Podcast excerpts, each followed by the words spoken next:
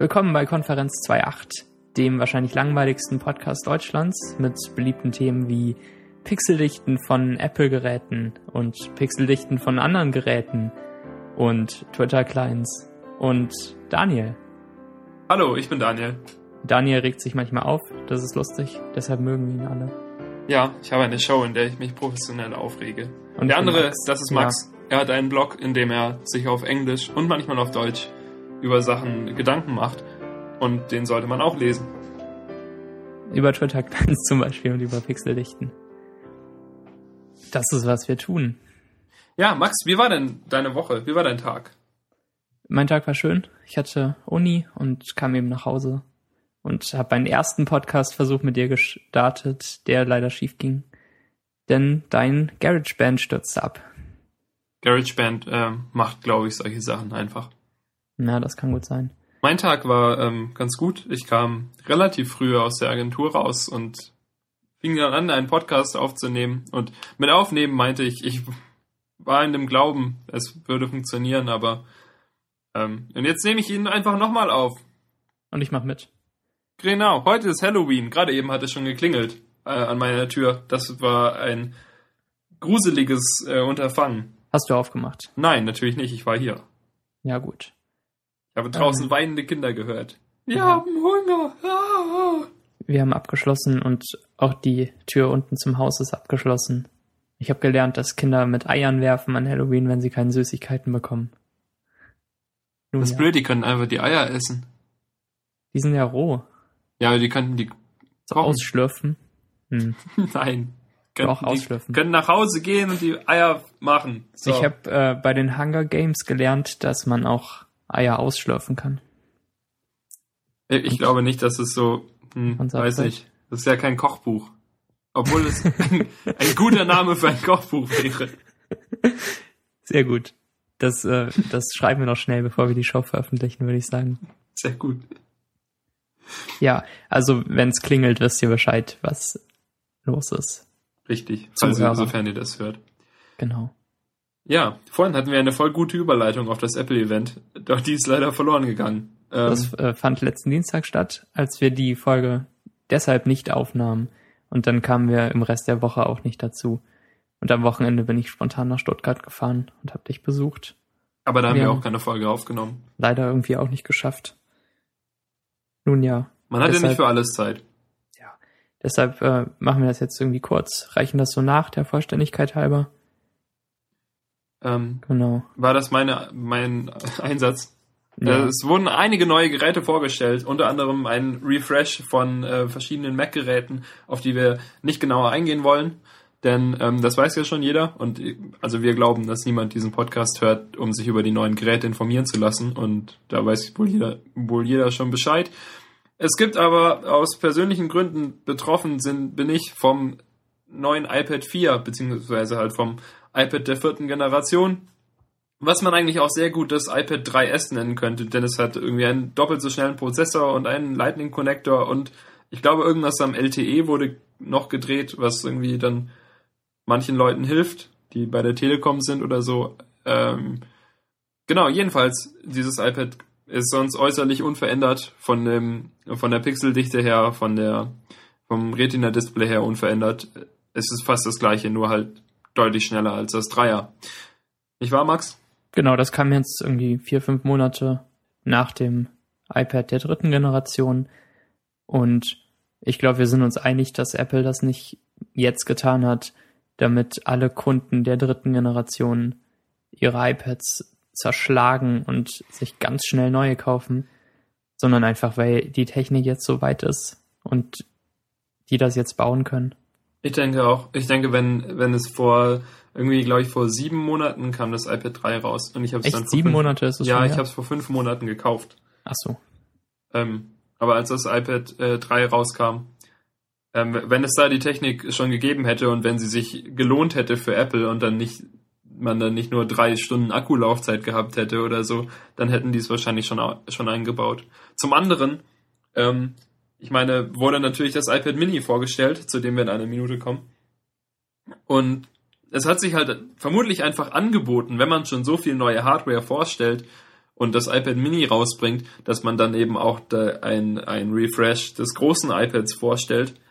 Und ähm, das Weihnachtsgeschäft kommt, ja, da kaufen eh viele Leute iPads und dann ähm, kann man da auch mal ein neues rausbringen. Genau. Und es wäre, glaube ich, auch merkwürdig, wenn iPad äh, 4 und iPad Mini bei verschiedenen Events vorgestellt werden und deren Nachfolger dann auch wieder bei verschiedenen Events kommen müssen und die Produktzyklen nicht ähnlich sind. Ja, das, es ist einfach naheliegend für Apple, für ein, für Geräte, die so unheimlich oft verkauft werden, dass man halt die immer am Ende des Jahres vorstellt. Genau. Dass Leute das zu Weihnachten kaufen. Ja, und ähm, normalerweise werden ja auch alle MacBook Pros gleichzeitig irgendwie aktualisiert und nicht nur 13 Zoll und 15 Zoll nicht und irgendwie bei verschiedenen Events, so dass man gar keine Ahnung mehr hat, auf was man warten soll, sondern das passiert einheitlich. Ich hoffe, dass das auch vielleicht irgendwann mal wieder vereinheitlicht wird, wann jetzt welches MacBook vorgestellt wird. Ja, vielleicht fängt sich der Rhythmus irgendwie, sobald die Versionen ohne Retina-Display nicht mehr existieren. Ja. Wer weiß. Ähm, ich glaube, das iPad 4 ist jetzt abgehakt so. Ja. Wir, wir wollen auch. ja nicht groß davon berichten. Nee, das iPad Mini ist im Prinzip das iPad 2 in klein. Genau, es ist genau das, was die Gerüchte vorher gesagt haben. Es gab Und wirklich keine Überraschungen eigentlich. Also ja, es ist halt, hat den, die Auflösung vom iPad 2, also keine Retina-Auflösung. Ähm, es hat einen gleich schnellen Prozessor wie das iPad 2 oder sogar den gleichen. Hat 10 Stunden Akkulaufzeit, was normal ist. Hat äh, einen Knopf unten und äh, funktioniert halt. Äh, iOS läuft darauf und man kann damit Spaß haben. Genau. Und ähm, es ist an den Seiten auch weniger Rahmen ums Display herum, so wie wir das ja auch schon erklärt haben, ähm, vorletzte Woche. Es ist genau das Gerät, was man erwartet hat. Ja. Und es führt iPad-Apps aus in der gleichen Auflösung wie das iPad 2. Und sie lassen sich scheinbar immer noch gut benutzen. Es wird noch nicht verkauft, wir haben noch keine. Man weiß es nicht. Wir, wir, wir kaufen, glaube ich, aber auch keine. Also es, ähm, ja, ich habe ja mein iPad schon. Max hat kein Geld. Ich würde aber eher ein iPad Mini als ein iPad mit Retina-Display kaufen. Behaupte ich mal. Ja, vermutlich. Also, ich, ich vermutlich inzwischen auch. Aber jetzt ist es ja zu spät. Vielleicht nächstes Jahr. Irgendwann. Irgendwann. Naja. Apple hat das iPad Mini in der Präsentation auch immer wieder mit dem Google Nexus 7 verglichen. Nexus 7, das habe ich auf Deutsch noch nie gesagt und noch nie gehört. Ich glaube, Nexus 7 ist okay. Nexus 7 kann man sagen. Und betont, dass das Display doch um einiges größer ist als das vom Nexus 7 und dass ähm, mehr Internet dargestellt wird auf dem iPad Mini. und das haben sie auch vorgerechnet, um wie viel Prozent genau jetzt das Display größer ist. Das war ein Vergleich, der ihnen da, glaube ich, wichtig war in dem Moment. Obwohl das iPad Mini natürlich mit seinen 329 Dollar für die 16 Gigabyte Version deutlich über dem Preis des Nexus 7 liegt. Das kostet ja nur 200. Was eigentlich wirklich ein totales Schnäppchen ist. Genau. Also es ist ja auch scheinbar wirklich ziemlich gut, was von dem, was die Leute sagen. Ja, aber ähm, wer das iPad will, muss da mehr Geld investieren. Der muss die iPad-Preise. Apple-Steuer mit erhobenem Zeigefinger. Ja, wer, wer der Apple-Religion angehören möchte. Nun ja. Wer, wer blindlings alles kaufen will, wo Gemüse drauf ist. Obst ist das. ETC, ETC. Ähm, genau. Wir sind uns alle einig, dass die iPad-Software das wert ist würde ich mal behaupten. Ich denke schon. Vielleicht können da sogar unsere zahlreichen Android-Zuhörer zustimmen. Genau. Man, man kauft das Tablet und das Handy ja für die Software. Was Leute nicht verstehen. Oh, ja, da könnten wir diese Geschichte anbringen, wie wir bei Marlins Geburtstag waren. Denn wir waren dort. und ähm, wir, wir saßen da und haben über äh, Letterpress geredet, worüber wir später in dieser Sendung noch sprechen müssen, möchten. Ähm, und dann setzte Marlene jemanden zu uns, der irgendwie ein bisschen verloren war oder so, warum auch immer er sich, äh, er Ja. sich dann zu uns Nick setzen hieß er. Nick? Genau. Und Marlene ist übrigens at unterstrich Miss Nux. Und man sollte ihr folgen. Nur damit ihr euch vorstellen kann, könnt, wer das ist und ähm, ihr das versteht. Sie setzte zumindest Nick zu uns an den Tisch und wir unterhielten uns über Letterpress und äh, Nick Dann, fragte, klingt, dann klinkte Ja. er sich elegant ins Gespräch ein. gibt's das auch für Android? Und Nein. dann äh, sagte er, dass ja Android und die Android-Geräte vor allem seit dem Galaxy S3, dem iPhone, so weit voraus sind. Er machte so diese so eine ha Handwaage, also mit den Handflächen nach unten und er sagte so, also so 10 Zentimeter mit der rechten Hand über dem Tisch sagt er, ja, iPhone 5 so hier hm, und dann äh, macht er irgendwie so 50 Zentimeter über dem Tisch mit der linken Hand so, und das S3 so hier, ne? Und dann ähm, erklärte Max eben, dass man sich ein Handy ja nicht kauft, weil es äh, Den Gigahertz-Prozessor hat. Oder zwei oder drei, was das Ding inzwischen hat. Core to Duo Mhm. 12 Gigabyte RAM, sondern halt damit man iOS hat. Und die Umgebung, die iOS mit sich bringt. Und das alles. Und halt, ja, wenn man auch ein MacBook hat. Max hatte ja auch sein MacBook dabei und irgendein jemand anderes aus Marlens Freundeskreis lief immer an uns vorbei und sagte, "Hä, MacBook. Ja, das klingt jetzt so, als äh, hätten wir auf der Party nur rumgesessen und mit unseren Computern gespielt, aber so Nur kurz. Ähm, ich, ich packte mein MacBook nur aus, weil wir ein TIFF-Bild nicht auf dem iPhone öffnen konnten.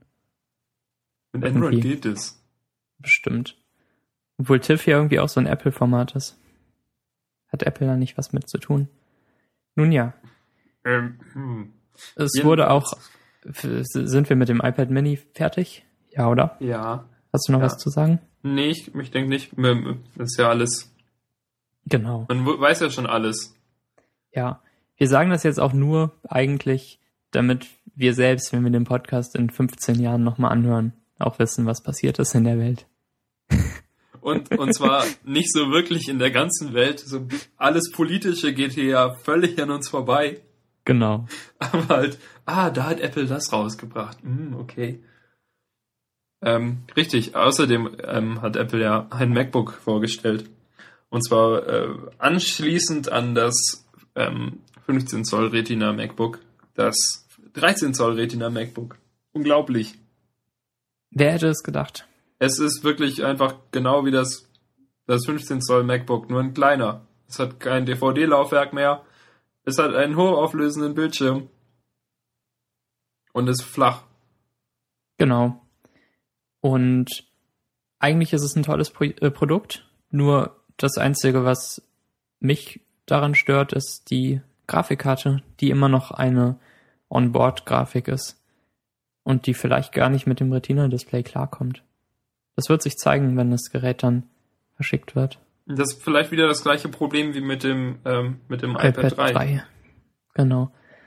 Und ich habe auch gelesen, dass das MacBook mit Retina-Display 13 Zoll bei äh, war das waren es 8 oder 16 Gigabyte RAM, wo es äh, aufhört und man es nicht mehr upgraden kann.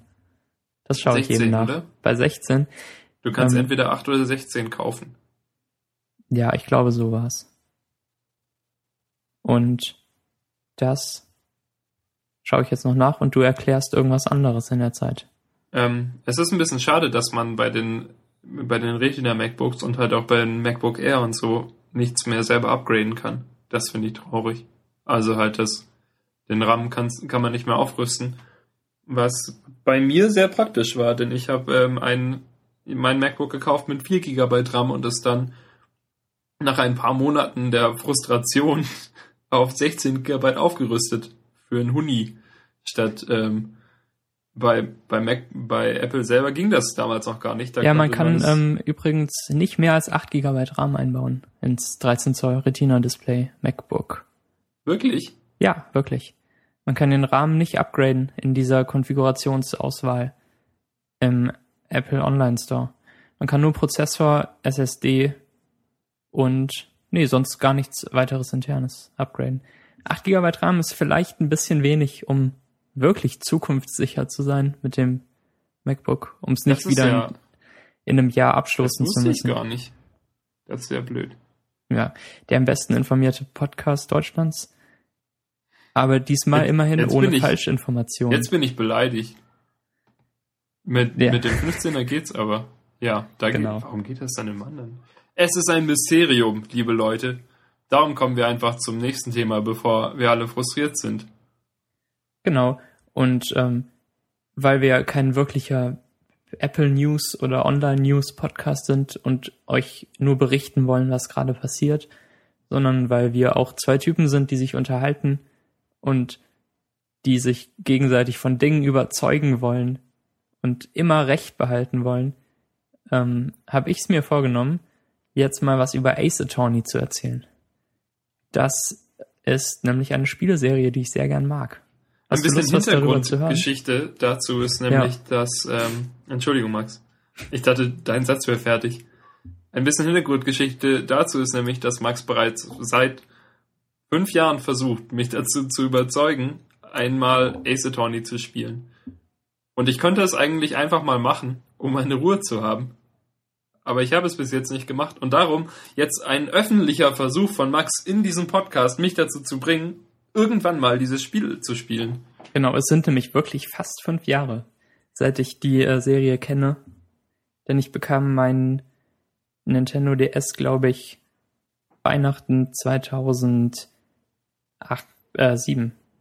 So, Weihnachten 2007. Und hatte dann recht bald danach Ace Attorney und kannte Daniel und überzeugte ihn irgendwie nicht so erfolgreich. Ähm, Ace Attorney ist, wie der Name schon andeutet, eine Serie, bei der es um Anwälte geht. Und die Spiele stammen aus Japan und wurden aber so ein bisschen auf den amerikanischen und europäischen Markt angepasst und ähm, nicht einfach nur übersetzt, sondern mit der neuesten Auflegung der Serie spielt das Ganze auch in den Vereinigten Staaten. Man weiß nicht ganz genau, an welcher Küste und wo genau, aber dass es in den USA spielt, ist klar. Und äh, ganz grob lässt sich das so beschreiben, dass man einen Anwalt spielt, einen Rechtsanwalt, Strafverteidiger, der verschiedene Aufträge von Klienten bekommt, die er dann vor Gericht verteidigen muss. Und zwar nicht beliebig viele Aufträge und nicht ähm, beliebig lange zufällige Geschichten oder so, sondern pro Nintendo DS Spiel sind das vier oder fünf Fälle, die dann äh, sich um ein Thema drehen und äh, immer komplexer werden äh, in den Spielen jeweils. Und ähm, die muss man lösen. Klingt das irgendwie interessant? Soll ich weiter davon berichten? An sich, an sich schon. Ich, äh, das genau. Spielprinzip war mir ja auch schon bewusst. Ja. Ähm, aber es ist gut, dass du es nochmal zusammengefasst hast für unsere, mhm. unsere Zuhörer. Genau. Und ähm, was aber nicht auf den amerikanischen neuen Ort äh, übersetzt wurde, ist das Rechtssystem, mit dem man sich in Ace Attorney rumschlagen muss. Denn das ist das Japanische, das so funktioniert, dass nicht die Anklage die Schuld des, ähm, Verteid äh, des Angeklagten beweisen muss, sondern dass die Verteidigung dessen Unschuld beweisen muss. Und das führte im Spiel dann dazu, dass es wirklich fast nur Schuldigsprechungen gab und dass es äh, Staatsanwälte gibt, die dann irgendwie perfekte Statistiken haben und alle Angeklagten hinter Gitter bekamen. Und weil es so viele Angeklagte und so viele Fälle gab, ähm, wurde dann das passiert jetzt alles in der Spielwelt und nicht in der echten Welt, dann wurde das äh, die, die maximale Dauer für solche Gerichtsfälle auf drei Tage, also drei Gerichtsverhandlungen festgelegt. Und ähm, damit muss man sich auch rumschlagen. Man spielt in Ace Attorney 1 bis 3 den Anwalt Phoenix Wright. Schön mit Wortspiel im Nachnamen. Ne? Ah, right. Right. Und äh, er bekommt eine Gehilfin später, die heißt Maya. Und er bekommt sicher auch all die Frauen, weil er ist Mr. Right. Natürlich. Und äh, auch durchaus für Erwachsene oder junge Erwachsene ist die Serie anspruchsvoll genug. Man, äh, man, man forscht herum, besucht verschiedene Orte, untersucht die Orte auf Beweisstücke, redet mit Zeugen und äh, der zweite große Teil ist natürlich dann die Gerichtsverhandlung selber, die geskripteter erscheint und ähm, man muss auch da Zeugen befragen und Beweise präsentieren und Objection rufen. Man kann das nämlich per äh, Spracheingabe auf dem DS übrigens auch. Kann oh. Einspruch und Objection laut reinbrüllen und dann äh, tut der Anwalt das auch im Spiel und zeigt mit dem Finger auf Leute. Und das ist ein, ein, eine sehr textlastige Serie. Die meiste Zeit ist man da und liest. Aber ich finde das persönlich großartig. Und ähm, dieses Textlastige, eben von dem hast du ja schon, hast du mir schon berichtet, und das schreckt mich ein bisschen ab, weil man einfach auf dem DS, weil da Lesen so wenig Spaß macht. Weil es ist irgendwie, es ist ja kein Lesegerät an sich. Na gut, wenn du, wenn du mal Pokémon gespielt hast, weißt du ja, wie Lesen auf dem DS ungefähr funktioniert. Und man bekommt Text in ungefähr so großen Portionen, bisschen größer vielleicht, und äh, drückt dann A oder berührt den Touchscreen, um weiterzuspringen und weiterzulesen. Und äh, die Leute haben viel zu sagen, man muss sich merken, was sie sagen und bekommt dann Beweisstücke, die, mas, äh, die man organisieren und verstehen muss, um dann diese Fälle zu lösen.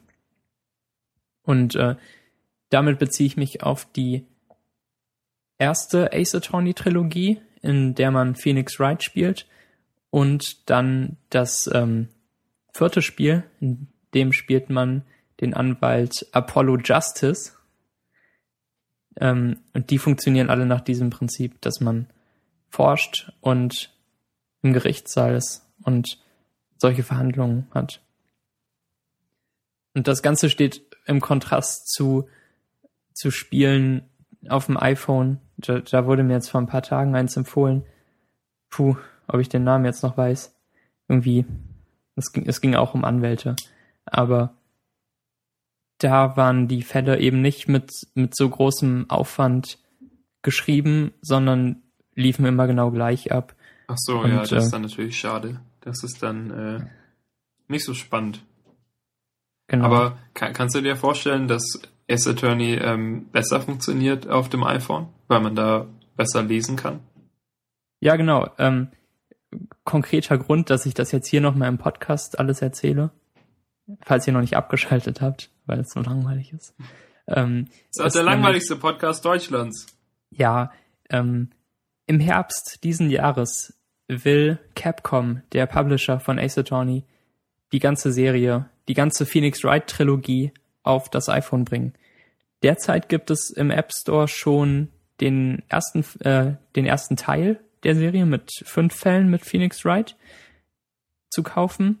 Aber jetzt ähm, soll das Ganze nochmal neu veröffentlicht werden und äh, alle Sprites wurden neu gezeichnet, damit sie auf dem Retina-Display gut aussehen. Und äh, das heißt dann irgendwie Ace Attorney HD oder so. Und das Spiel, von dem ich eben redete, wo alle Fälle gleich ablaufen, ist äh, Devil's Attorney, auch im App Store, von äh, der Firma 1337 Game Design AB. das klingt lustig. Mhm. Ähm, also sollte man doch warten, bis man es kauft, bis, das, bis die HD-Version rauskommt, weil sie Falls ihr ein Update, kein Nintendo DS sein wird, sondern ein ja, genau. neues Spiel. Falls ihr ein Nintendo DS habt, packt den aus und legt euch so ein Spiel ein. Ähm, aber ich habe auch gelesen, dass wenn man die erste Phoenix Wright App auf dem iPhone hat und dann die neue kauft, dass dann die äh, Fälle, die im ersten Teil vorkommen, schon freigeschaltet sind und die anderen muss man sich irgendwie per In-App-Kauf besorgen. Wahrscheinlich irgendwie ein, zwei Euro pro Teil der Serie. Mhm. Und die App wird dann irgendwie gratis sein man darf die ersten beiden Fälle spielen oder so. So funktioniert das ja heute meistens. Heutzutage hat man das so. Jetzt ist mein Mund ganz trocken vom vielen Erzählen. Wie schaffst du leid. das immer, Daniel? Dass du so lange am Stück redest? Äh, ich weiß nicht. Äh, Jahre der Übung. Ein Katheter, der direkt immer Flüssigkeit in meinen Mund tröpfeln lässt. Ja, und viel Übung für irgendwelche Poetry Slams. Ja. Das waren noch Zeiten. Ace Attorney, ähm, schaut euch das an. Spielempfehlung von Max. Ich werde euch Bescheid sagen, wenn es die HD-Version im App Store gibt. Denn die werde ich auf jeden Fall kaufen und ich werde die Fälle nochmal da spielen. Aber ich hatte auch auf dem Nintendo DS sehr, sehr viel Spaß daran.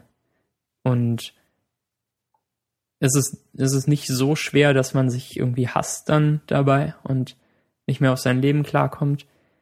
Aber es ist auch zu schwer für kleine Kinder, kann man glaube ich so sagen. Ja, es ist ja auch offensichtlich nicht an, an kleine Kinder ähm, gerichtet. Genau. Und wenn man dann noch so ein bisschen Japan-Kram mag, irgendwelche Frauen mit pinken Haaren, die zwischendurch auftauchen. Und äh, in, im, im ersten Phoenix Wright Teil taucht sogar ein Mann mit lila Haaren auf. Max, magst du Frauen mit rosa Haaren? Nicht im echten Leben, aber ähm, in solchen Spielen sind die ganz nett anzuschauen. Okay, also es ist für unsere ähm, für unsere 80% weiblichen Zuhörer äh, keine Empfehlung, sich die Haare zu diesem Zweck Genau, die 80%, die es bis hierhin in der Show geschafft haben. naja, das wollte ich alles mal loswerden. Und jetzt habe ich, glaube ich, recht kompakt zusammengefasst, was ich an Ace Attorney mag. Ich denke, also wenn, wenn diese HD-Version demnächst rauskommt, weil Herbst ist ja jetzt schon, also wird ja mal Zeit, oder? Dann, ja, genau. Ähm, dann werde ich das mir vermutlich holen, wenn du mich nochmal dran erinnerst. Und dann ähm, werden wir ja mal sehen, was da dran ist. Genau. Schön. Es gibt auch eine, eine großartige Fankultur um Ace Attorney herum. Und in Japan ist die Serie natürlich viel beliebter als hier. Es gibt auch ein Musical und es gibt äh, den Soundtrack zu, zu jedem Spiel zu kaufen. Und äh, natürlich ganz viel Cosplay und irgendwelche Mangas gibt's auch mit, mit Anwälten. Die wollen halt das irgendwie, die, ja, vielleicht studieren Leute deswegen Jura. Wer weiß. Und sind dann nachher enttäuscht. Dass sie nicht laut Objection, Objection rufen dürfen. Ja, in, in deutschen Gerichtssälen sowieso nicht. Schrecklich. Ähm, wo du gerade davon sprichst, dass es ein Musical gibt ähm, für Ace Attorney. Da fällt mir etwas ein, was wir gar nicht, was wir verrückterweise, weil wir wahrscheinlich schon das, das Thema total satt haben, aber was wir gar nicht in unseren Notizen stehen haben. Was ich aber vielleicht ganz kurz anschneiden möchte, und zwar ähm, war ich gestern im Kino, sah Looper, ging dann aus dem Kino raus und äh, schaute, was es so Neues in der Twitter-Welt gibt. Und ganz Twitter war ein Aufruhr. Und postete irgendwelche komischen Sachen mit Star Wars. Und das, das Problem ist ja, wenn man versucht, ähm, Nachrichten nur über seinen Twitter-Stream zu, zu bekommen, dass es nicht funktioniert, weil ein Twitter-Stream nur aus Witzen über die Nachrichten besteht. Genau, und jeder, der die Nachricht dann nochmal ausformuliert, wird mit Slowpoke angeschnauzt. und wir sind auch schuldig daran. Und ja, jedenfalls informierte ich mich dann, was denn dieses Ding ist mit, mit Star Wars, denn ähm, irgendjemand, äh, also irg irgendwie ging es dann darum, dass dann viele witzige Lieder oder so in Star Wars vorkommen würden. Und ich dachte, hm, vielleicht wird ja ein Star Wars Musical produziert oder so. Aber bei, bei näherer Information fand ich dann heraus, dass Disney Lucasfilm gekauft hat und damit natürlich alle Rechte an, äh, den, an der Star Wars Franchise und so und die dürfen dann damit machen, was sie wollen. Genau, und der siebte Film kommt dann in ein paar Jahren. Ja, 2015 soll dann Episode 7 rauskommen. Ähm, Das wird glaub, spannend. Äh, Aber ich ja. muss sagen, ich bin, ähm, ich bin ziemlich, äh, ich sehe dem positiv entgegen, Max. Wie ist es bei dir? Bist du eher so misstrauisch und sagst, ah, 1, 2, 3 war schlecht, ähm, 7 wird auch schlecht? Weil, 1, 2, also 3 war schlecht, ja? aber das war schlecht, weil George Lucas ja keine Ahnung hat, was seine Fans wollen und wohin die Serie führen soll. Was man ja auch an diesen, an diesem Clone Wars Unsinn sieht. Aber jetzt führt er nicht mehr die Regie und ist auch nicht mehr der Produzent, sondern nur als Berater dabei. Eben, und ich sehe, als ich das gelesen habe, habe ich gedacht, okay, dann kann es, es kann ja eigentlich sowieso nur bergauf gehen, grundsätzlich. Mhm. Ähm, aber dann, als ich dann gesehen habe, dass eben George Lucas effektiv ja nichts mehr zu sagen hat. Sie, sie sagen, sie behalten ihn als Berater, was aber eigentlich ja ähm, BS. effektiv gar nichts ist. Also ja. George Lucas, du bist weg. Wir rufen dich vielleicht mal an und fragen, na, wir machen jetzt das und das, wie findest du das? Egal, wir machen es trotzdem. Ja, genau. Und ähm, irgendwie ganz Reddit, ähm, also auf Reddit werden Posts ganz hoch gewotet, die irgendwie dann so witzig sind und sagen, ja, dann ähm, hat, hat Tatooine statt zwei Monden jetzt drei Monde, die immer so in Disney-Maus-Formation äh, fliegen. So zwei kleine oben und ein großes unten. Also das ist aber der Todesstern gewesen, übrigens. In diesem Bild. Nicht Tatooine. Ich weiß es nicht, was du hm? kennst. Ich Dieses, glaube, äh, nein, nein, Moment, ich meinte die, die Sonnen von Tatooine. Am, in Episode 4 steht doch Luke da und schaut so raus und so. da sind zwei Sonnen. Ich habe ich hab nur ein Bild gesehen, wo der Todesstern noch zwei kleinere Todessternmonde hat, die dann wie Mickey aussehen. Ja, jedenfalls, das Prinzip ist klar. Leute sagen, ha, Disney kauft Lucasfilm, also wird Star Wars total Disneyifiziert. Und ich sage, nein! Denkt doch mal nach, Leute, verdammt. Es ist ja auch nicht so, dass. Wird's schlechter dass, als, was, äh, bitte? Wahrscheinlich wird alles besser, als wir jetzt befürchten.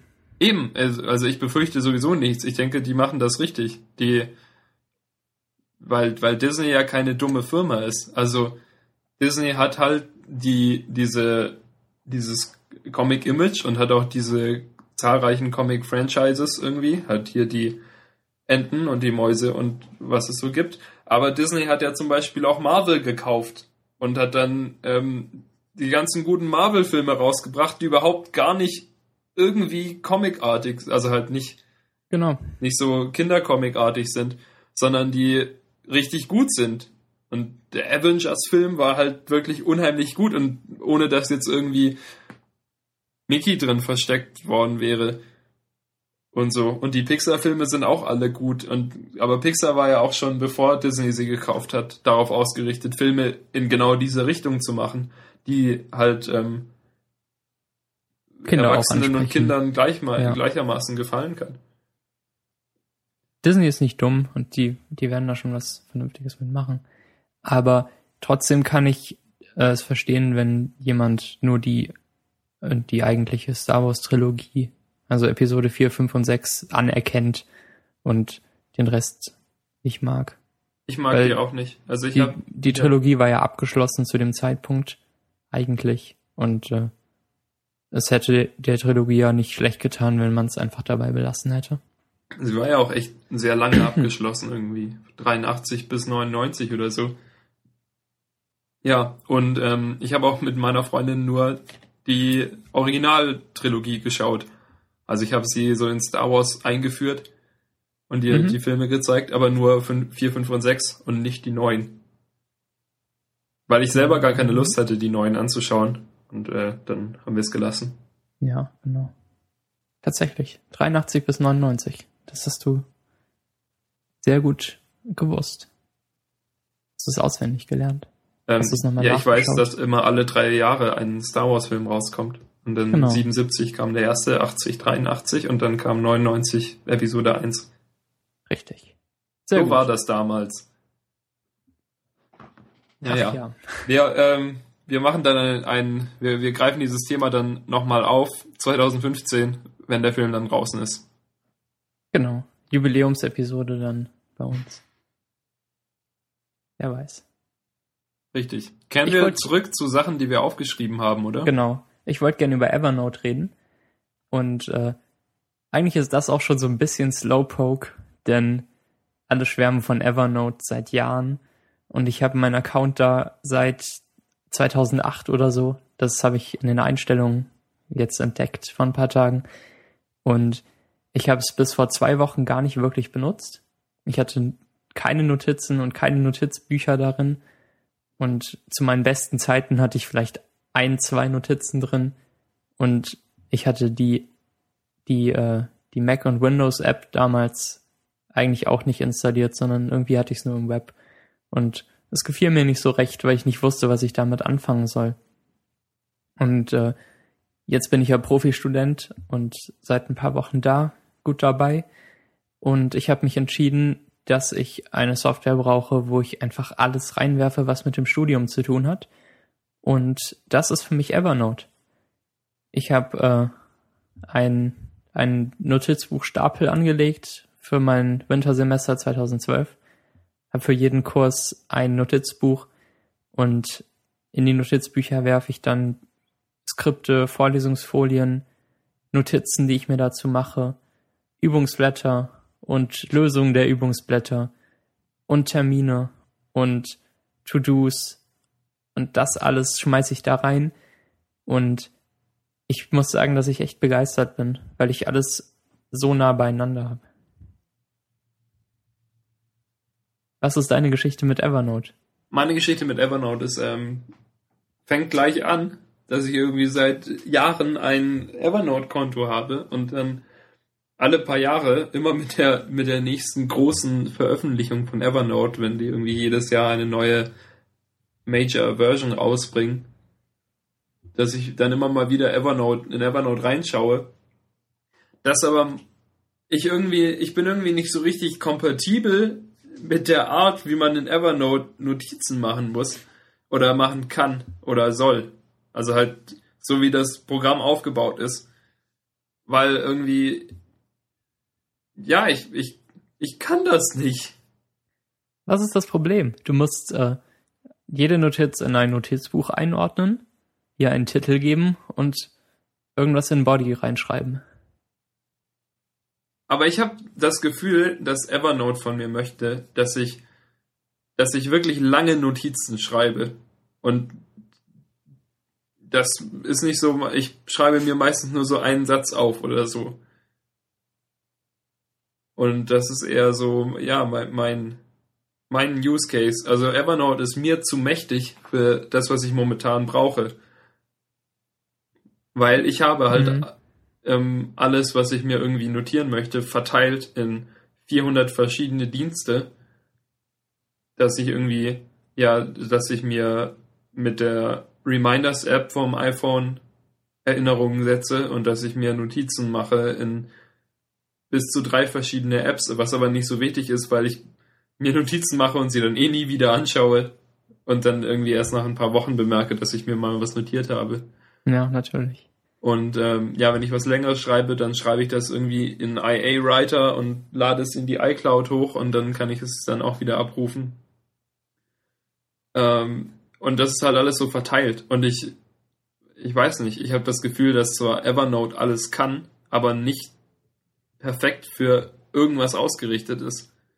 Weil, ja, ich, ich meine, klar, in Evernote, ich könnte zum Beispiel lange Texte in Evernote schreiben, aber ich schreibe sie viel lieber in IA Writer und habe sie dann immer direkt da.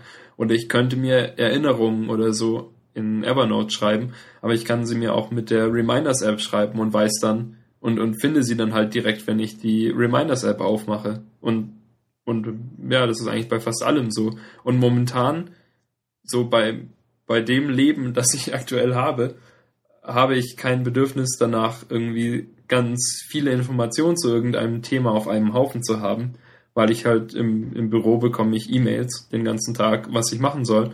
Und ich bin ja äh, großer Fan des äh, Inbox Zero äh, Dinges, so dass ich halt immer alles abarbeite, was in mhm. meiner in meiner Inbox ist, in der Reihenfolge, in der es reingekommen ist und es dann, dann die E-Mails ins Archiv schiebe. Ich habe zwei Ordner in meinem äh, Geschäftsaccount, den ich, also in meinem Agenturaccount, und zwar Archiv und dann. Und in Archiv kommt zum Beispiel, ähm, kommt zum Beispiel alles rein, wenn ich irgendwie Essen bestellt habe oder wenn es irgendwas gab, was, was irgendwie Webseiten betrifft, die wir bauen, halt wo die PSDs abgelegt werden müssen und halt solche internen Sachen, die kommen dann in den Archivordner. Und alles, was ich gemacht habe, was ich ähm, designt, erledigt und verschickt habe, kommt in den Done-Ordner, weil das fertig ist. Und, Gute Aufteilung, äh, ja.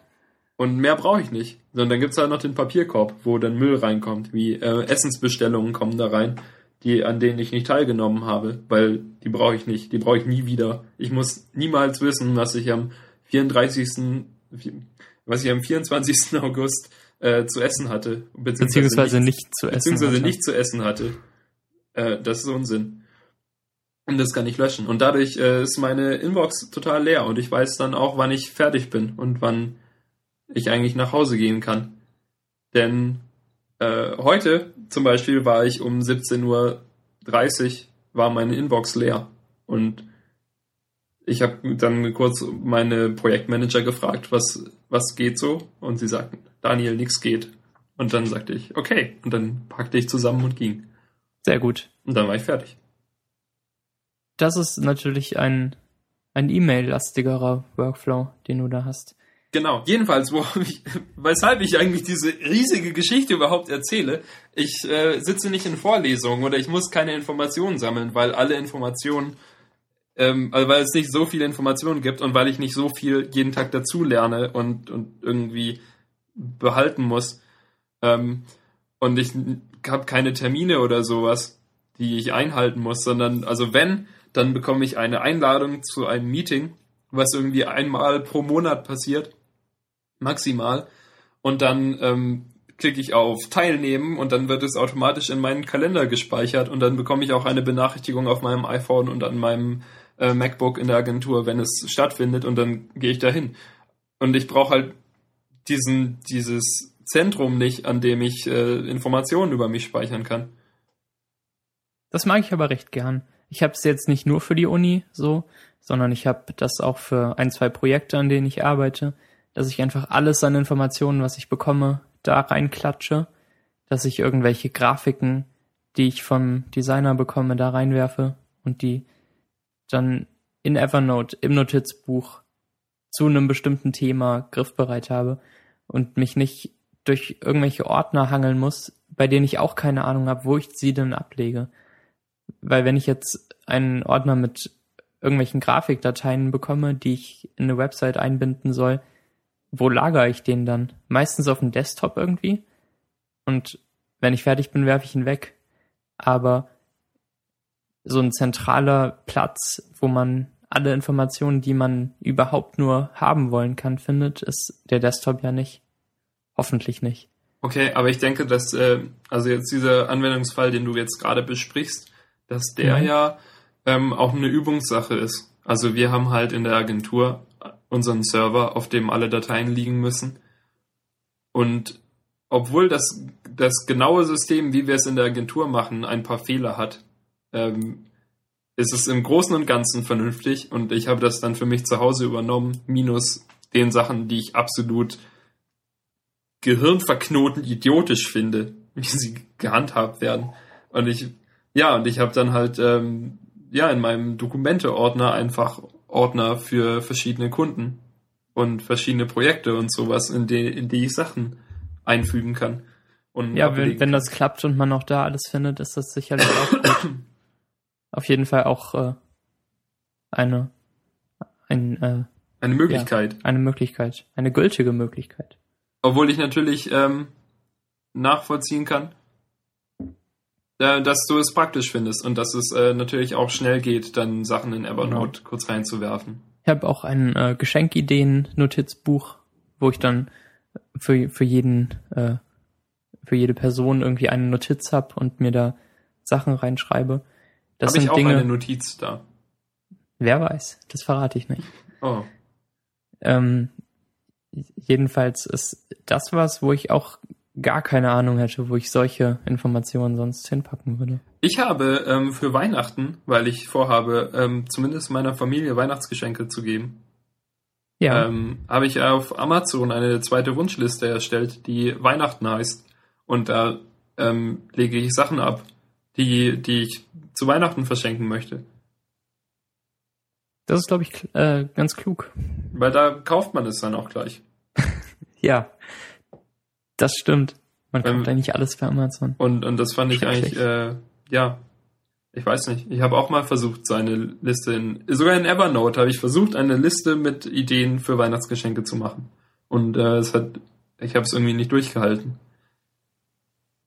Das ist schade. Ich, ich bin mit Evernote auf jeden Fall im Studium sehr, sehr gut organisiert und äh, lade da freudig alles rein, was ich bekomme. Ich habe jetzt auch einen Premium-Account seit äh, seit irgendwie zwei Wochen oder so.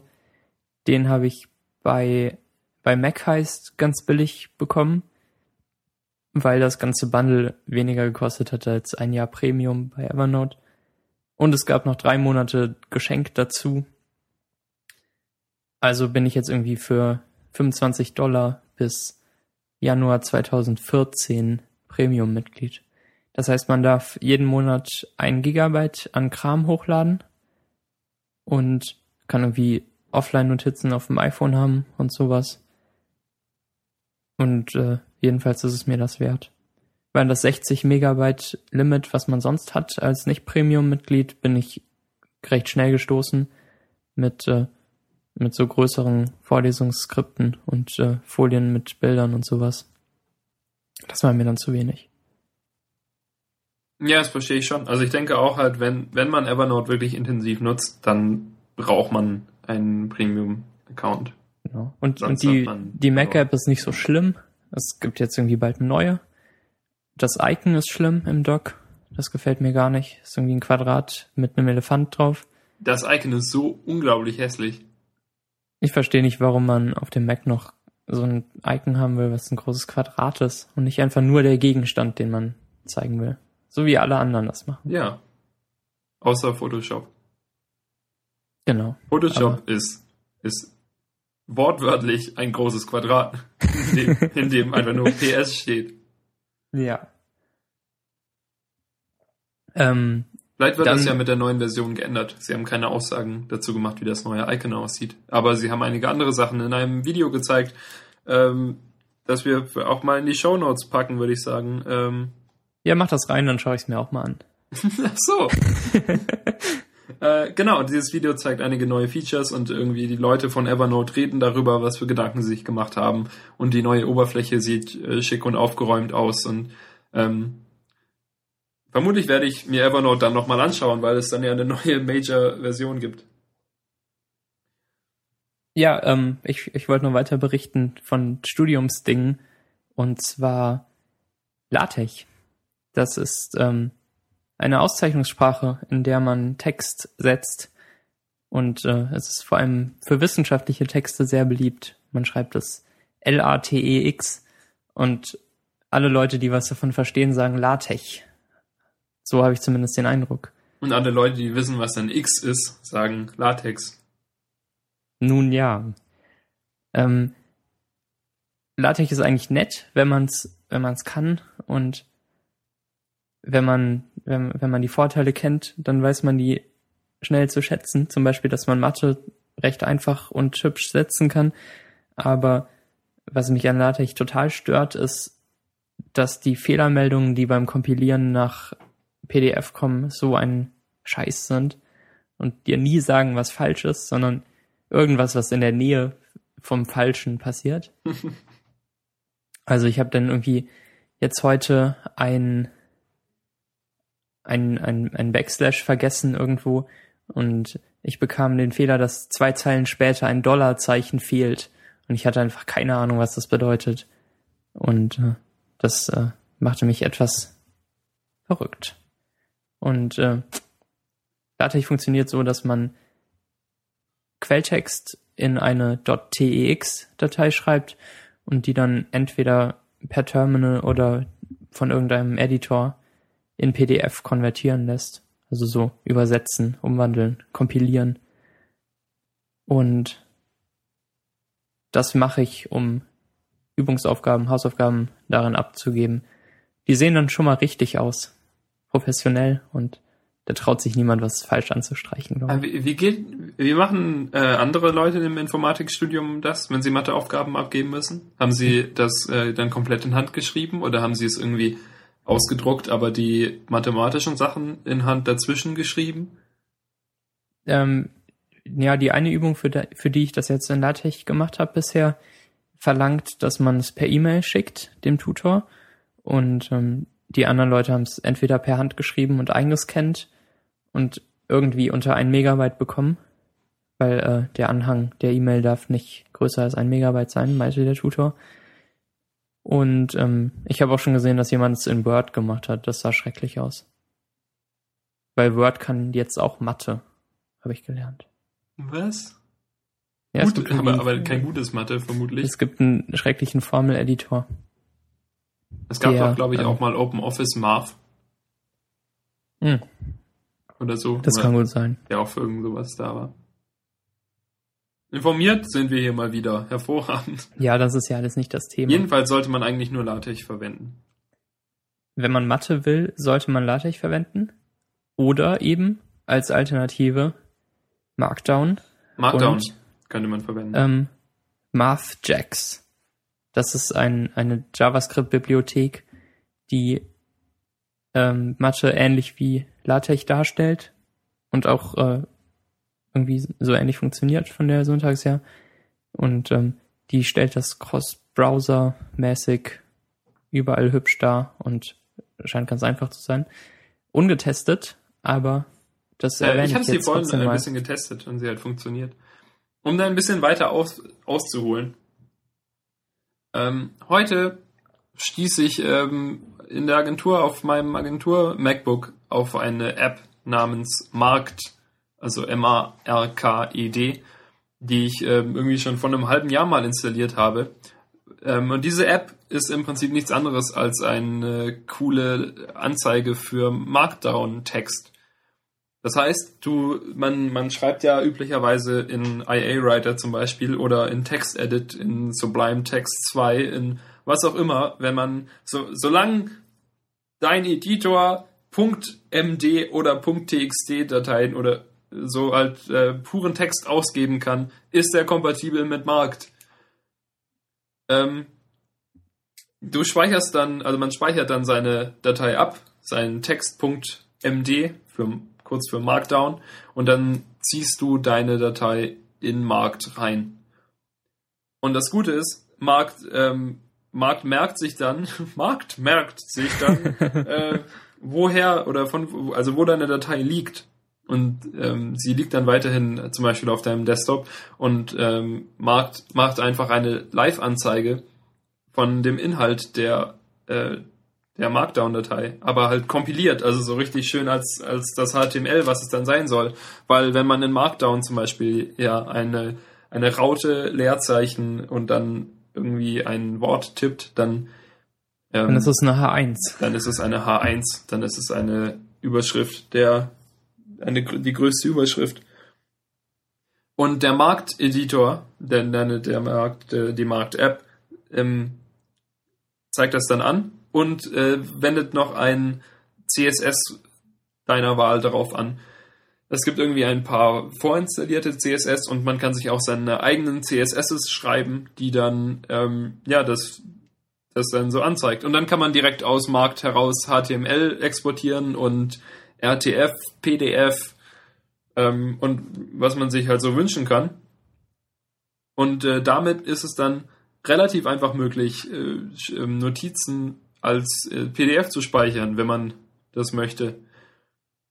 Ich habe da ein bisschen nachgeforscht. Momentan ist es so, dass halt die exportierten PDFs nur einseitige PDFs sind, die dann halt ziemlich lang sein können.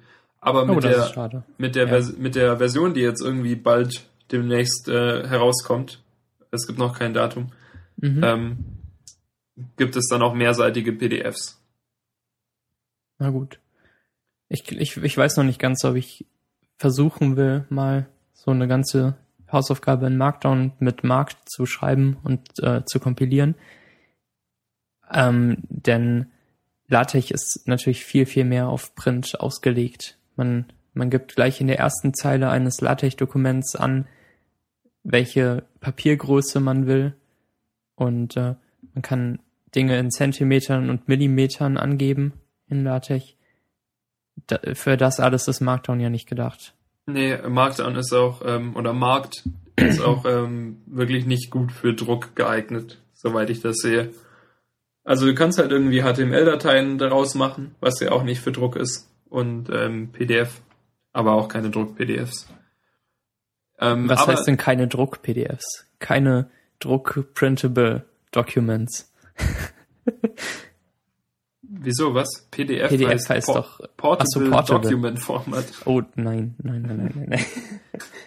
Aber die sind oh, doch auch alle oh printable. Gott, Max, Max. Die sind doch auch Das alle steht printable. nicht für printable. PNG heißt auch nicht Printable Network Graphic. Ich versinke vor Scham im Boden. Ach, das ist ja echt peinlich. Ähm, aber eine Eigenschaft von PDFs ist doch, dass man sie drucken kann. Und zwar ähm, auf allen Systemen in, genau gleich. Ja, weil es ein Standard ist, so wie JPEGs überall gleich Ja. angezeigt werden. Genau, aber äh, PDFs haben halt auch oft eine Seitengröße und stellen Dokumente dar, die man ganz genau so ausdrucken und in die Hand nehmen könnte. Ja, ja, richtig. Aber im Prinzip ist es ja so, dass, ähm, dass wenn du ein PDF öffnest mit dem Adobe Reader oder der Vorschau oder was auch immer, dann wird ja nur die Druck-PDF auf deinem Bildschirm gerendert. Genau. Es, also, es ist ja eigentlich einfach nur halt ein Portable, Portable Document. Du sollst es nur mit dir herumtragen können und es soll halt überall funktionieren. Ja, aber was bedeutet, dass Markt keine Druck-PDFs macht? Na, es ist zum Beispiel kein, äh, keine Definition, wie groß eine Seite sein soll. Und es ist halt. Ach ja, so, ist aber das soll doch noch kommen mit der nächsten Version dann. Ja, aber momentan ist es noch nicht so. Okay, Mensch, ich habe so verstanden, dass mit, dass du von der nächsten Version redest ab diesem Zeitpunkt. Jetzt ist, jetzt sind alle völlig verwirrt. Jetzt, jetzt war das nicht nur total nerdig und, und unverständlich, sondern auch noch durcheinander. Em Empfehlungen der Woche sind also Markdown. Markt und MathJax. Solltet ihr Das, euch unbedingt anschauen. MathJax habe ich, hab ich kurz ausprobiert, denn ähm, eben Markt, äh, in Markt gibt es eine Option, um MathJax äh, zu aktivieren und zu benutzen. Und es funktioniert auch. Also ich habe das ausprobiert. Das ist schön. Ähm, ja, morgen ist der 1. November und am 1. November fängt klassischerweise immer der NaNoWriMo an. Ich würde sagen, man spricht das so aus. Ja, Ähm, einverstanden. Und zwar steht das für National Novel Writing Month. Das Problem ist, es ist schon lange nicht mehr national, sondern ist irgendwie international, also müsste es eigentlich INANOWRIMO heißen. Aber das sagt niemand. Es geht darum, dass man in einem Monat, im Monat November, weil das ein kalter Monat ist und weil darin nicht äh, Weihnachten vorkommt und das darum ein praktischer kalter Monat ist, dass man in diesem Monat ein äh, Buch schreiben soll. Ein, ein Roman am besten. Mhm. Und äh, dieses Buch soll aus 50.000 Wörtern bestehen. Das heißt, man muss am Tag irgendwie 1667 Wörter schreiben, um dann, wenn man das wirklich jeden Tag macht, äh, am Ende auf genau 50.000 zu kommen. Und dieses Buch, ähm, und das, diese, diese Sache habe ich letztes Jahr versucht. Und ich habe sie auch das Jahr davor versucht. Und es war so, dass ich, ähm, das 2010, ich äh, auf 4000 oder 5000 oder Wör- Wörter kam. Mhm. Und letztes Jahr auf deutlich mehr, auf, ich weiß nicht mehr genau, aber auf jeden, Mehrere Fall, fünf, Zehntausend. auf jeden Fall fünfstellig. Also schon 20.000 oder so. Also schon relativ weit. Ja. Und ähm, wenn das wenn das so weitergeht, dann schaffe ich es dieses Jahr ja tatsächlich vielleicht. Hm. Jedenfalls äh, möchte ich versuchen, ähm, wieder daran teilzunehmen und werde dann daran teilnehmen und um 0 Uhr geht's los und morgen ist frei und darum werde ich ab 0 Uhr losschreiben, denn davor darf man noch nicht losschreiben, das wäre ja Betrug. Aber Ähm, man darf sich Gedanken machen über die Story. ja, ich, genau, das, äh, das äh, sollte ich vielleicht mal tun. ähm, das habe ich noch nicht wirklich gemacht. Und ich werde das in Markdown schreiben. Und äh, weil es schneller geht. Und so. Ja, ich bin sehr gespannt, was du dann davon berichten wirst, Das wird schön. wie sich Markdown da schlägt. Vielleicht machst du ja ein bisschen Mathe im Buch zwischendurch. Richtig. Ich werde dich fragen. Max, äh, wie, wie funktioniert denn Mathe da? Ich bin ja nicht so der Mathematiker. Ja. Man ja. Mal Wollen wir noch ein bisschen über Letterpress reden, bevor wir es dann äh, heute einpacken und ins Internet stellen? ja, Letterpress, Mensch. Es, es klingt wie ein CMS. Es klingt wie irgendwas furchtbar Altes. So, es, es klingt nicht was, was 2012 im Oktober erschienen ist. Aber es ist 2012 im Oktober erschienen. Es ist das neue Spiel von Lauren Brichter, nicht wahr, Max? Genau, das ist der Mensch von äh, der Firma 8bits, der früher bei Apple und Twitter gearbeitet hat und Tweety erfunden hat und Tweety ist übrigens ein, ein Twitter-Client. Ja, da, da schließt sich der Kreis. Über alle langweiligen Themen damit geredet heute. Ja, wirklich. Letterpress ist ähm, das neue Projekt, an dem er gearbeitet hat, seit er Twitter verlassen hat, letztes Jahr. Und ähm, es funktioniert so, dass man zwingend gegen einen menschlichen Gegner spielt, und zwar per Game Center Turn-Based Kram. Und äh, man sieht ein Feld mit 5x5 Buchstaben darin und man bildet Wörter und versucht die Buchstaben, die der andere zuletzt benutzt hat, dann zu benutzen, um sie einzufärben. Und wenn alle Buchstaben eingefärbt sind, ähm, ist das Spiel vorbei. Und derjenige, der mehr in seiner Farbe hat, gewinnt. Also um das nochmal kurz zusammenzufassen für die Leute, die Letterpress noch nicht gespielt haben. Am Anfang sind alle Buchstaben grau. Und wenn ich anfangen darf und man selbst ist immer blau und also wenn ich anfangen darf und ich baue dann aus, aus fünf dieser Buchstaben ein Wort zusammen, dann sind diese fünf Buchstaben danach blau. Und mein Gegner sieht, dass sie rot sind, weil der Gegner ist ja auch von sich aus blau. Jedenfalls sieht der Gegner, dass der andere jetzt diese fünf Buchstaben in seiner Farbe hat. Und wenn ich diese fünf Buchstaben benutze, habe ich fünf Punkte und mein Gegner hat noch null Punkte. Und wenn der jetzt aus sechs Buchstaben etwas zusammenbaut, dann hat er sechs Punkte. Und wenn jetzt zwei der Buchstaben, die er benutzt hat, vorher von mir benutzt wurden, dann werden mir diese zwei wieder abgezogen, weil das, diese Buchstaben sind jetzt in seiner Farbe. Weil immer der, der den Buchstaben als letztes benutzt hat, ähm, dem gehört dieser Buchstabe genau. quasi. Du erklärst das schöner. Und äh, wenn man einen Buchstaben an allen seinen vier Kanten mit Buchstaben der eigenen Farbe umrandet und der Buchstabe in der Mitte selbst auch die eigene Farbe hat, dann ähm, wird er dunkler und der Gegner kann ihn für seine Wörter zwar weiterhin benutzen, aber er kann ihn nicht mehr einfärben. Zumindest nicht direkt, ohne die umrandenden Buchstaben erst freizuspielen und einzufärben. Genau. Und äh, dieses Spielprinzip ist eigentlich wirklich sehr simpel. Es ist so ein bisschen, es hat ein bisschen was von Scrabble, also wenn man halt ein Wort zusammenbauen muss. Und ähm, ja, halt auch etwas von, von Risiko, von äh, Monopoly, irgendwas, wo man sein eigenes Land sichern muss, weil man sichert sein im übertragenen Sinne Land dadurch, dass man Buchstaben benutzt und dass man dann halt am Ende gewinnt. Sobald alle Buchstaben äh, vergeben sind, ist das Spiel vorbei und dann muss man halt gucken, dass man ähm, dann mehr Buchstaben hat. Genau, das Ganze gibt's in Englisch nur bisher und wahrscheinlich auch äh, für alle Zeiten weiterhin. Das heißt, man muss ein paar englische Vokabeln nochmal auspacken. Aber das sollte kein großes Problem sein, weil man ja im Internet wirklich viel Englisch liest auch. Und äh, dann, dann lernt man Wörter, die man da benutzen kann und hat äh, auf jeden Fall viel Spaß. Ich, ich halte Letterpress für das äh, beste iPhone-Spiel des Jahres. Es ist wirklich unheimlich gut, ja. Es ist es ist halt auch schneller als zum Beispiel Lost Cities, was das zweitbeste iPhone-Spiel des Jahres ist. Aber ein, äh, ein gravierender Nachteil von Letterpress gegenüber Lost Cities ist, dass man in ein Spiel, wenn man es zum Beispiel eine Stunde lang nicht angeschaut hat, nicht mehr so schnell reinfindet. In Lost Cities schaut man sich seine Karten an und einmal ganz kurz aufs Spielfeld und weiß quasi sofort, was man als nächstes legt. Aber in Letterpress muss man sich wirklich nochmal die 25 Buchstaben verinnerlichen und sich anschauen, welches Wort man strategisch jetzt am klügsten bilden kann. In Letterpress ist es ja auch zusätzlich noch so, dass man, ähm, also eine Regel, die, also eigentlich ist es logisch, aber man darf jedes Wort nur einmal legen. Genau. Und ähm, man darf keine, äh,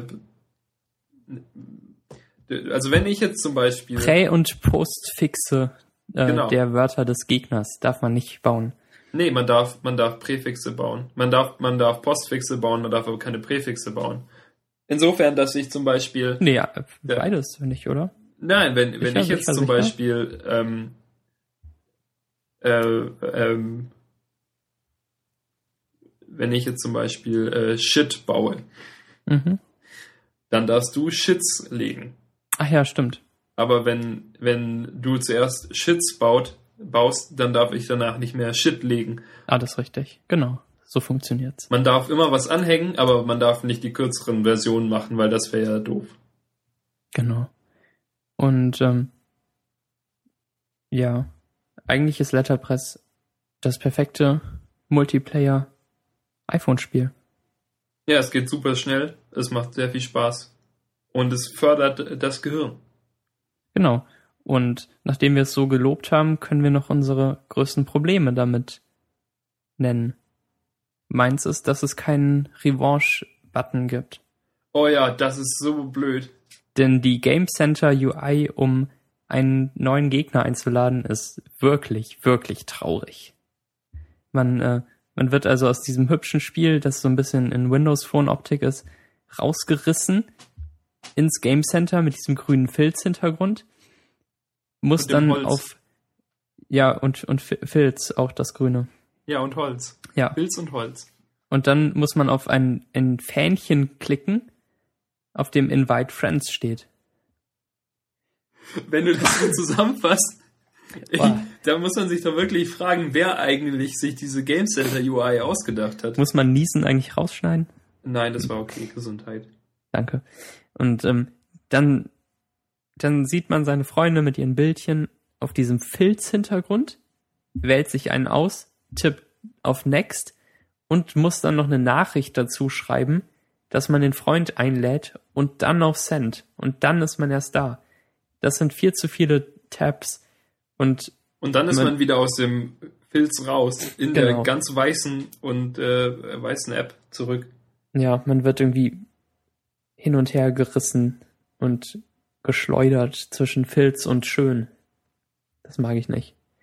Ähm, den, den Rematch-Button gibt's ja in Lost Cities zum Beispiel auch. Das heißt, er muss AP, AP, API, er muss möglich sein. Genau. Es sollte ihn geben. Und äh, das zweite, was an, an Letterpress wirklich blöd war, vor allem am Anfang, war, dass das Game Center scheinbar überhaupt nicht mitkam.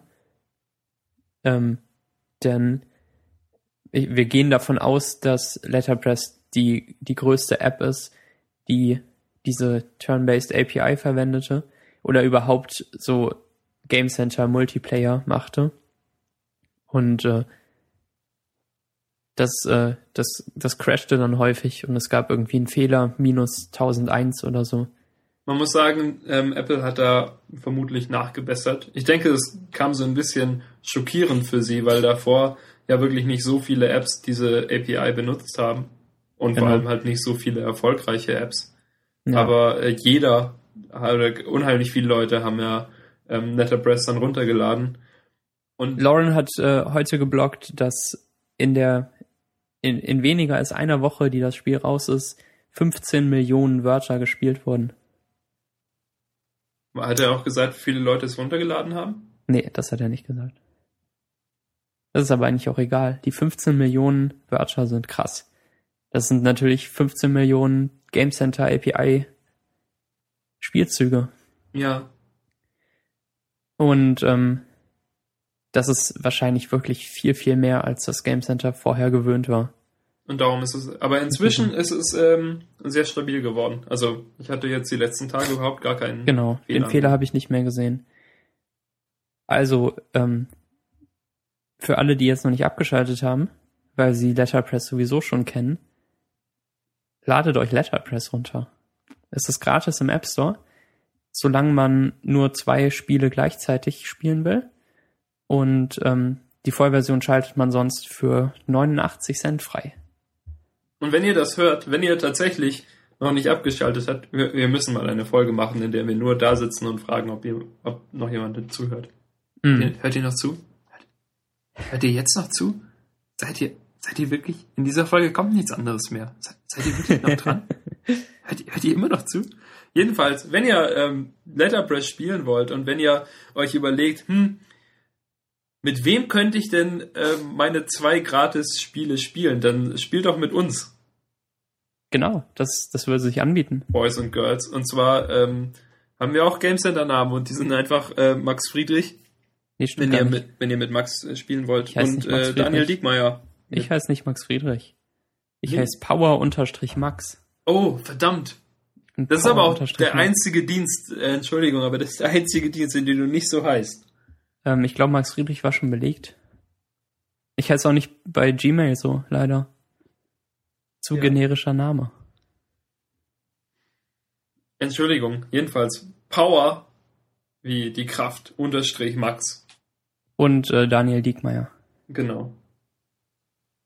Mit IE und mit K. E D-I-E-K-M-E-I-E-R. Äh, ich schreibe es auch in die Shownotes ohne, ohne Verlinkung. Genau, richtig. Ähm, ja, ich glaube, das war eine ganz gute Show. Wollen wir sie einpacken? Gerne. Okay, Max. Wir sind ja schon über der Zeit. Richtig, ähm, das hört sich eh niemand an. Hört ihr noch zu? Ich glaube, Sie hören noch zu. Seid ihr, seid ihr jetzt noch dran? Es ist gleich vorbei. Aber es ist, es ist gleich vorbei. Keine Angst. Vielen Dank für eure Aufmerksamkeit. Das war Konferenz 2.8 mit Daniel und Max. Und wir sind vielleicht nächste Woche wieder da. Mal sehen. Wir lassen uns zu nichts verpflichten. Wir machen das nur zum Spaß. Das ist ein Hobby. Das ist ein Hobby. Wir wollen keine Kritik. Wir machen das zum Spaß. Und äh, trotzdem dürft ihr uns Anfragen für Sponsoring schicken. Wenn ihr uns äh, mehrere hundert Euro geben wollt, dann erwähnen wir euch hier im Podcast. Lobend und Auch, auch, für, auch gerne für weniger Geld. Wir können euch ähm, auf Wunsch auch ganz am Anfang erwähnen, wo noch Leute zuhören. Und wir, wir bieten ein 2 Euro Sponsoring für das Ende der Episode an. das klingt gut. Hervorragend. Ja, genau. Okay. Und äh, folgt uns auf Twitter. Der Account für die Konferenz heißt @konferenz28 und Daniels heißt @daniel mit J und ich bin @max Friedrich. Diesmal wirklich. Diesmal wirklich. Okay. Das Tschüss. war, das war die Folge. Jetzt, jetzt müsst ihr nicht mehr zuhören.